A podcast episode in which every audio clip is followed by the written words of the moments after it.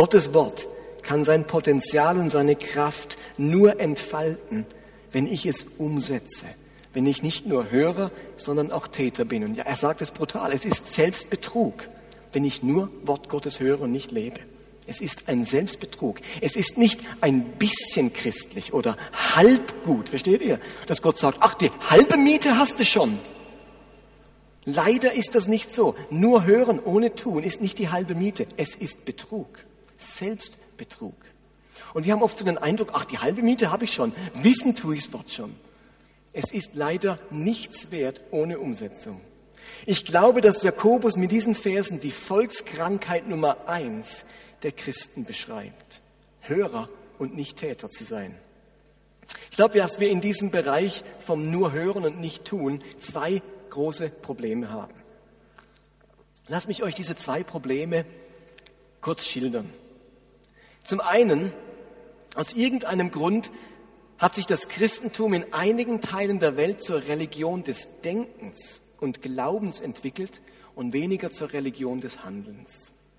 Hallo? Ich entdecke, dass sich in weiten Teilen, wo ich dem Christentum begegne, es sich zur Religion des Wissens und Glaubens da oben irgendwo entwickelt hat und ganz wenig zur Religion des Handelns. Es betont vor allem den Kopf, vielleicht auch das Herz, das Innere, aber viel weniger die Hände, das Handeln, das, was nach außen hin geschieht. Das richtige Denken, das richtige Glauben, das richtige zu erkennen und das richtige zu wissen, hat bei uns irgendwie Priorität bekommen. Merkt ihr das? Das Richtige zu glauben, das Richtige zu wissen, das Richtige zu verstehen, hat irgendwie Priorität. Wenn diese Dinge nicht stimmen, denken, glauben, wissen, dann muss man irgendwie mit dem Handeln erst gar nicht anfangen. Rechtes Erkennen geht dem rechten Handeln voraus. Und dieser Ansatz, die Vormachtstellung, die Vorstellung des Wissens vor dem Handelns, das ist zutiefst griechisches Denken. Da hat man das wie aufgetrennt. Für einen Juden lässt sich das gar nicht so trennen. Hier ist Wissen und hier ist Handeln. Da war das immer eine Einheit. Im Griechisch, in der griechischen Philosophie hat man plötzlich angefangen zu sagen, das Handeln ist mal uninteressant, es geht nur ums Denken. Und die haben es sogar fertiggebracht, das Gegenteil in ihrem Handeln wie in ihrem Denken zu tun. Weil sie sagten, das spielt ja keine Rolle, das sind getrennte Welten. Hauptsache ich denke das Richtige, was ich dann tue, spielt gar keine Rolle mehr. Ist auch für mein Leben, für meine Zukunft, für die Ewigkeit nicht bedeutsam. Was hier oben sich abspielt, das ist bedeutsam bedeutsam. Und so gab es die, die haben versucht, genauso zu handeln, wie sie denken, und die anderen philosophischen Schulen haben gesagt, das ist so losgekoppelt, das spielt gar keine Rolle, ob das noch zusammenpasst oder nicht.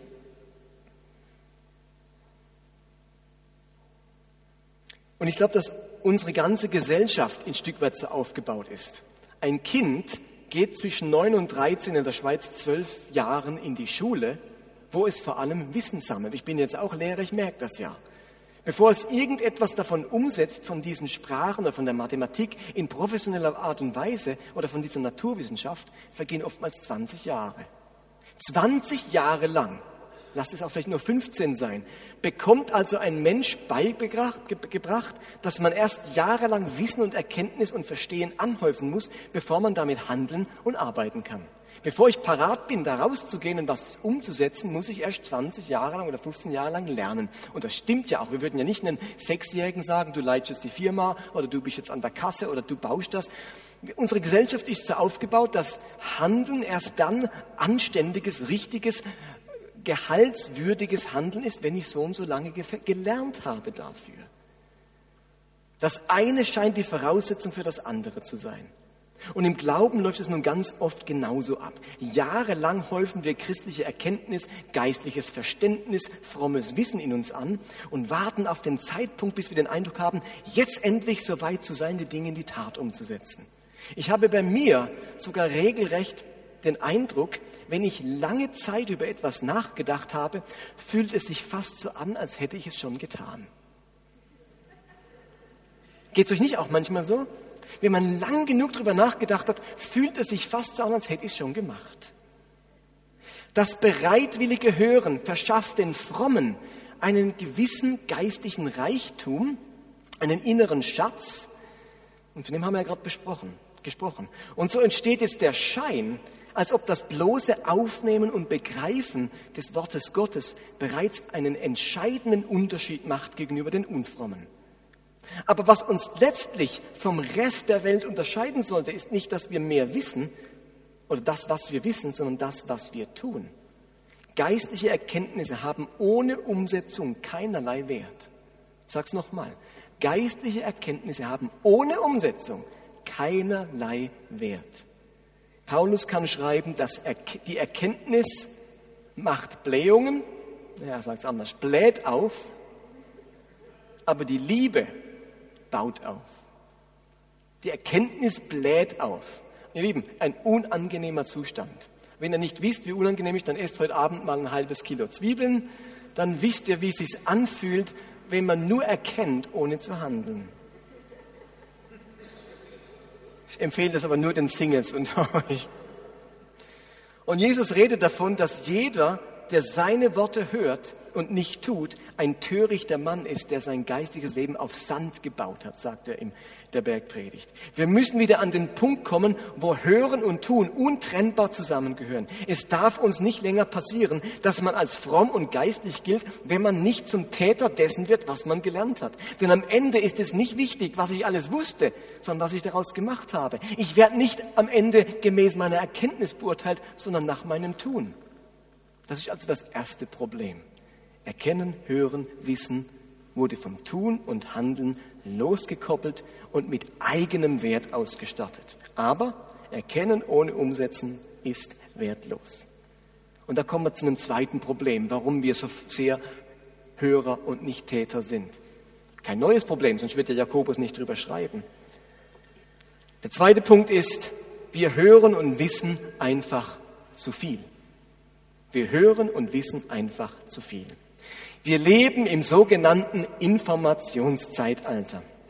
Es ist ein Phänomen unserer Gesellschaft, dass wir so viel Wissen und Information zur Verfügung haben und auch mitbekommen, wie noch niemals zuvor in der Geschichte der Menschheit. Noch nie gab es so viele Bücher, Medien, Filme, Daten, Statistiken und Informationen wie heute. Im Internet stehen mehr als zwei Milliarden Internetseiten zur Verfügung. Also jeder dritte Mensch hat schon eine Internetseite, könnte man fast sagen. Zwei Milliarden Internetseiten.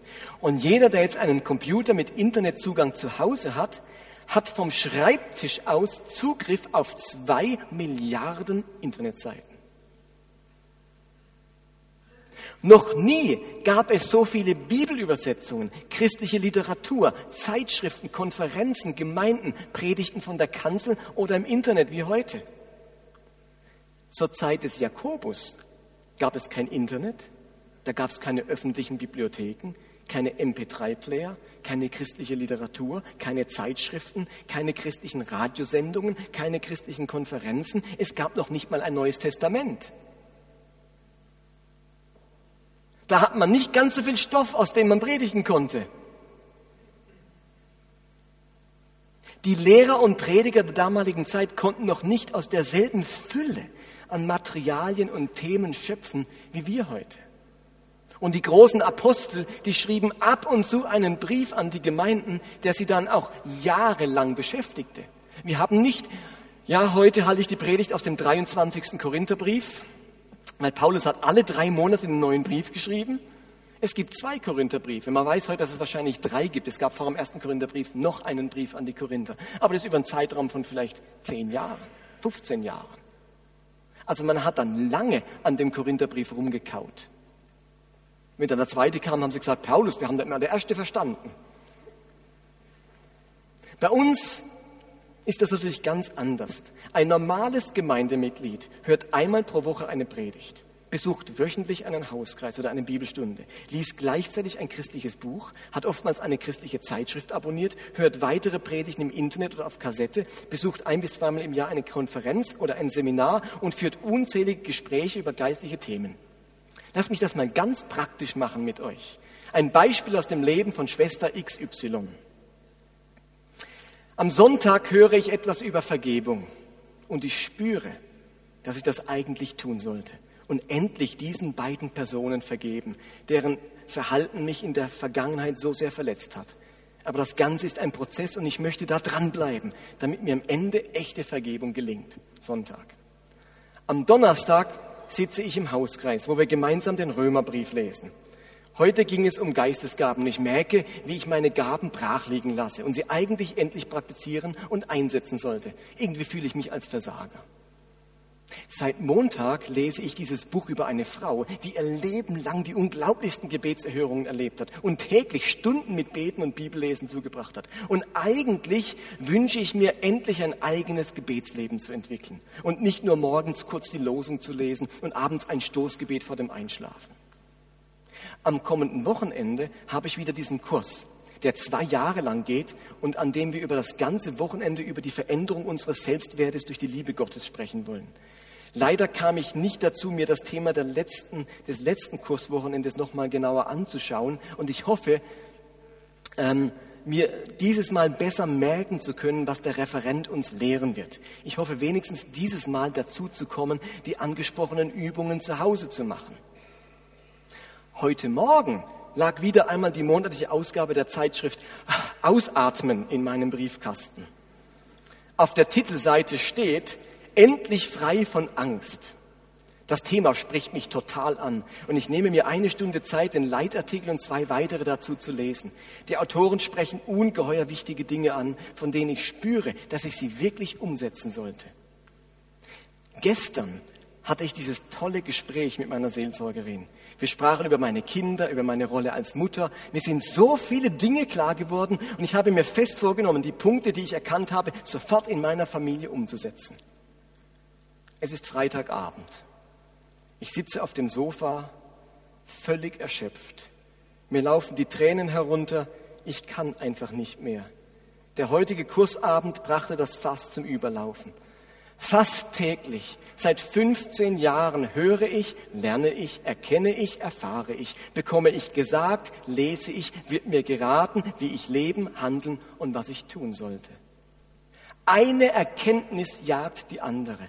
Ein Vorsatz den anderen. Ein Gefühl jagt das nächste. Eine Umkehr die andere. Eine Veränderung wieder eine andere. Eine Ermutigung die andere.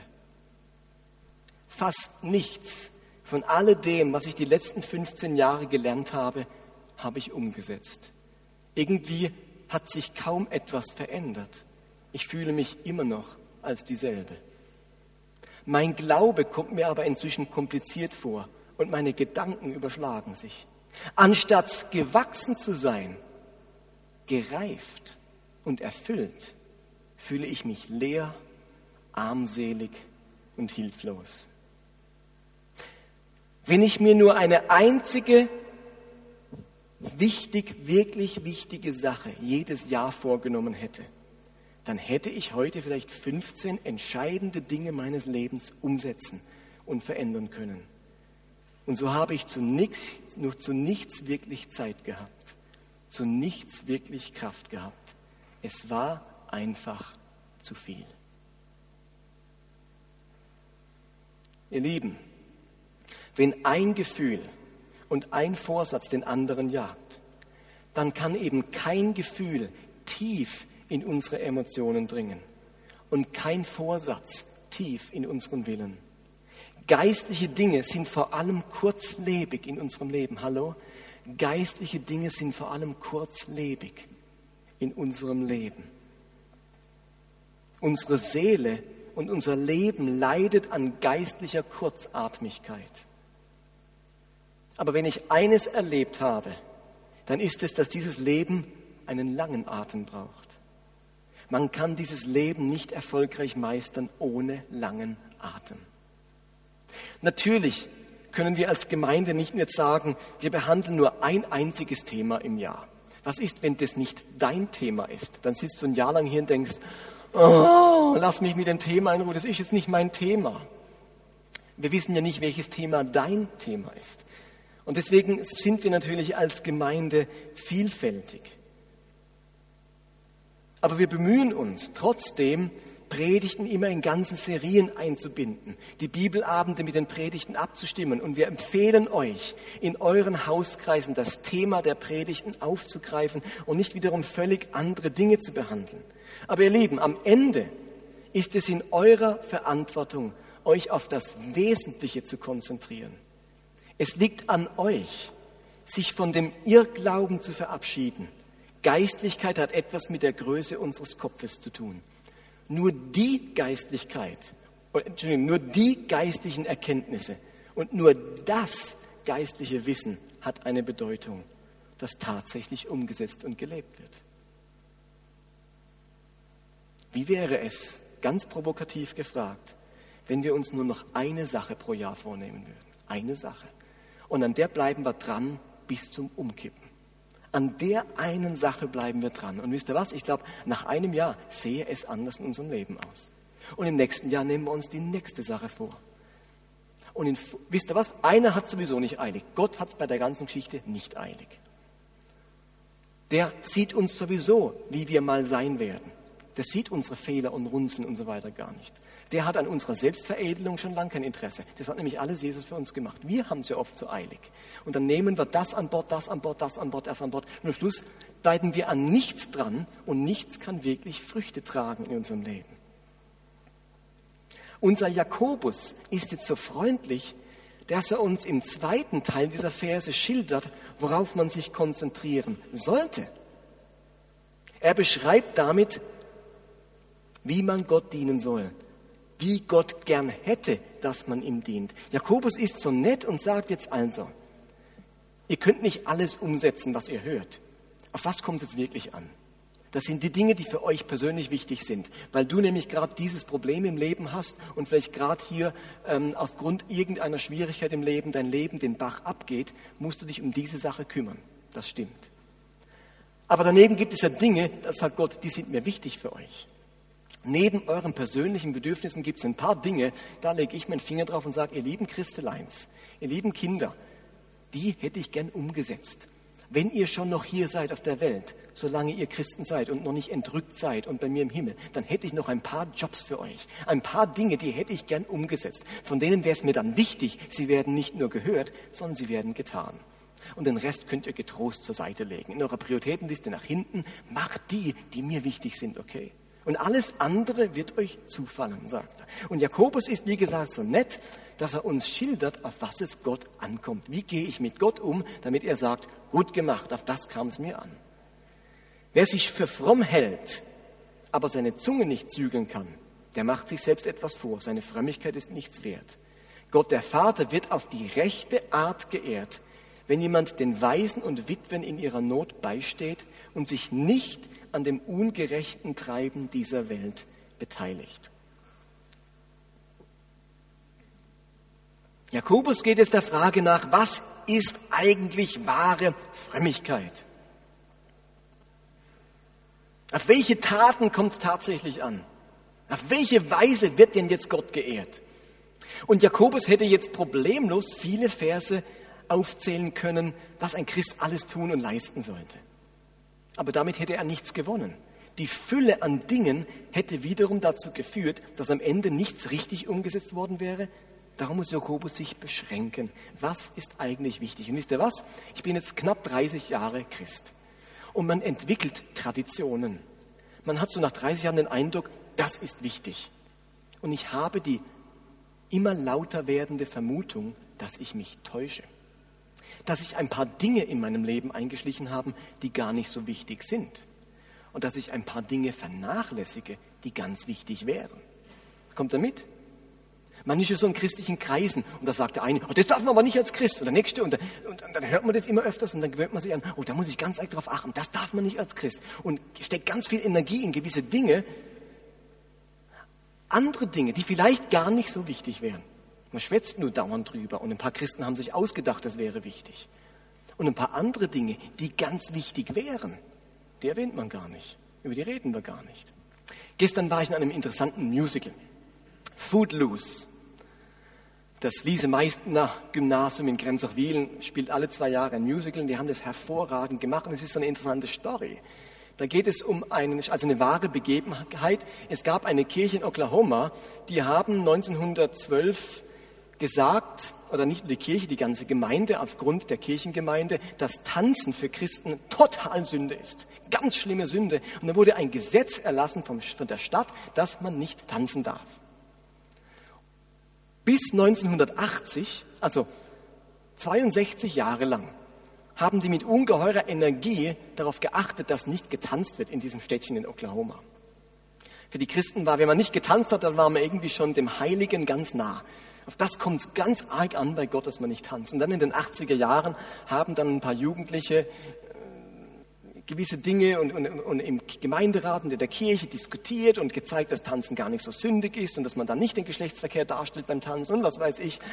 Und dann hat in den 80er Jahren endlich diese Gemeinde erlaubt, dass man tanzen darf. Die Story hat jemand so inspiriert, dass er ein Musical oder einen Film draus gemacht hat. Aber es ist eine wahre Geschichte.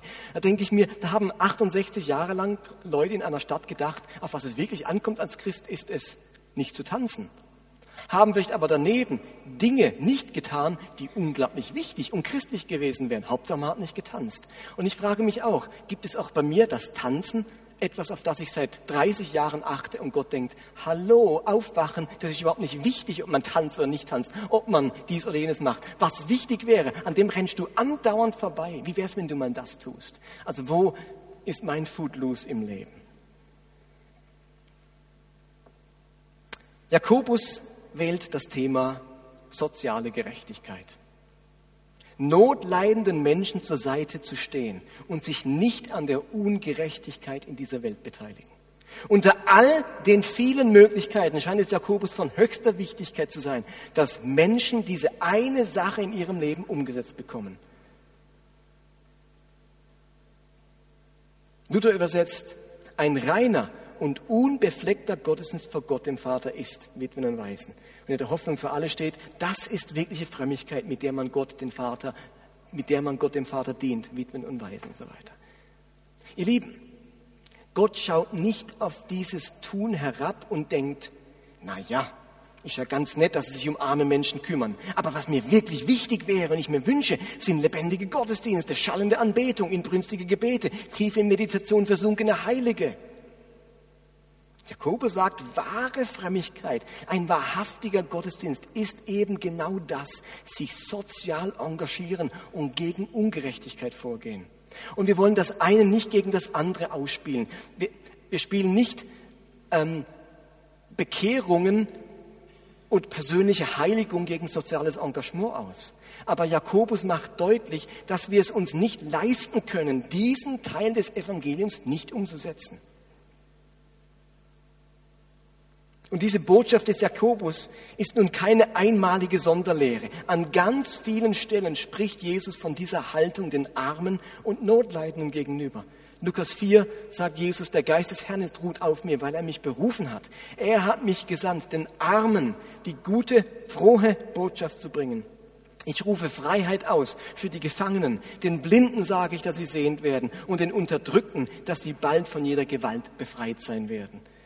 Und nur ein Kapitel später äußert Jesus, nicht die Gesunden brauchen den Arzt, sondern die Kranken, die Notleidenden. Und es könnte doch sein, dass euch jetzt gerade das Messer in der Hosentasche aufgeht und ihr sagt schon wieder dieses soziale Zeug, immer die Armen und Notleidenden. Ihr Lieben, das ist gerade der Knackpunkt unserer Gemeinde. Wir glauben zutiefst, dass wahrhaftige Frömmigkeit echtes Christsein nicht länger an diesem Thema vorbeikommt. Wir können uns eine Gemeinde, die sich nicht um die Armen und Notleidenden kümmern, nicht länger vorstellen. Wir können uns Heiligkeit, ohne dass Menschen ein Herz für notleidende andere haben, nicht länger vorstellen. Wenn dir dabei das Messer in der Tasche aufgeht, weil der Martin schon wieder von sozialer Gerechtigkeit spricht, aufgeht, dann klappt es schnell wieder zu. Oder Du hast langfristig ein Problem. Wir wollen davon nicht mehr weg. Das soll keine Modeerscheinung sein. Jetzt kümmern wir uns ein bisschen um die Armen und dann endlich das Thema wieder vorbei. Das ist ein zentrales Thema des Evangeliums, wo ich Buße tun muss, dass ich es so viele Jahre übersehen habe und nur an mir selbst, an meiner Frömmigkeit interessiert war und was meiner Gottesbeziehung dient. Und da muss ein anderes Element dazu. Nicht das muss weg, da muss noch was dazu. Nämlich wie kümmere ich mich um die geringsten meiner Brüder, um die Notleidenden in dieser Welt.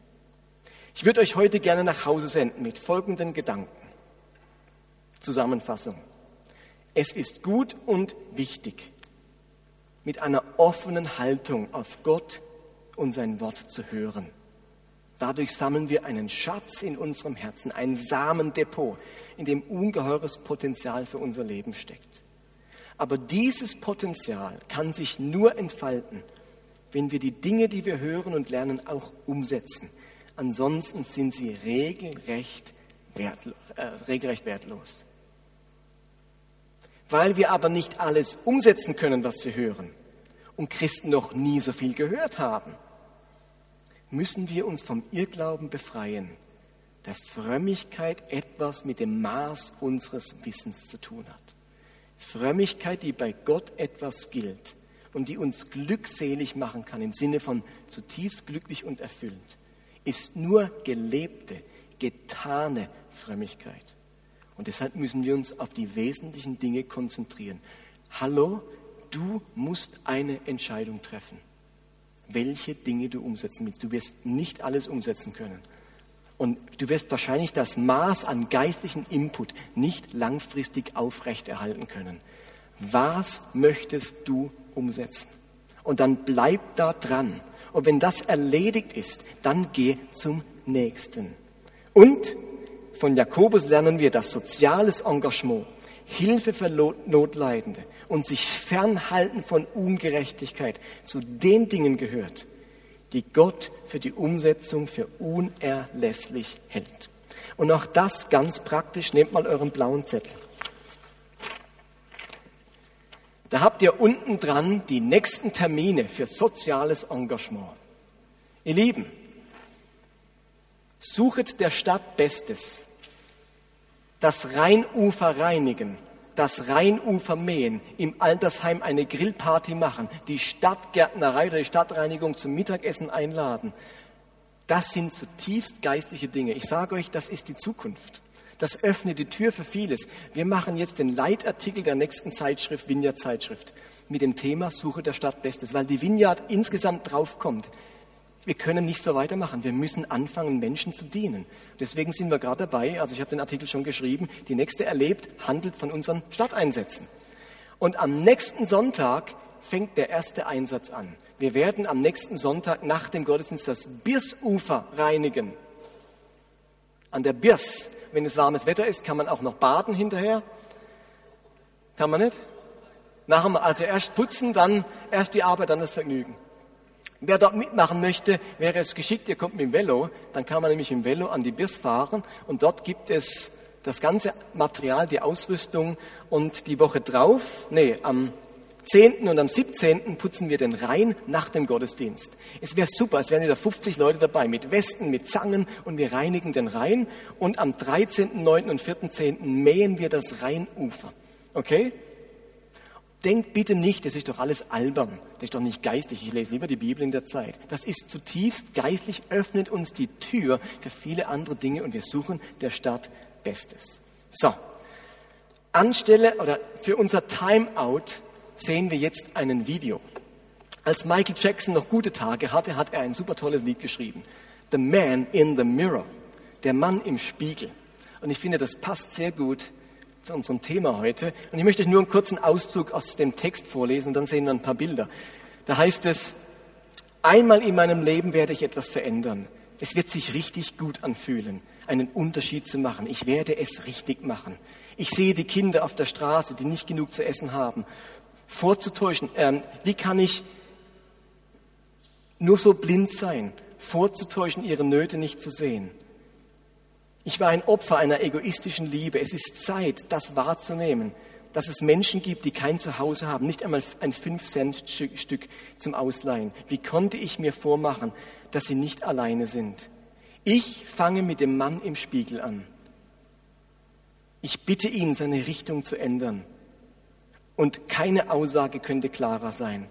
Wenn du die Welt zu einem besseren Ort machen willst, schau dich selbst an und verändere etwas mit dem Mann im Spiegel anfangen. Ihr Lieben, der, der neben dir steht, ist nicht im Spiegel. Du bist im Spiegel.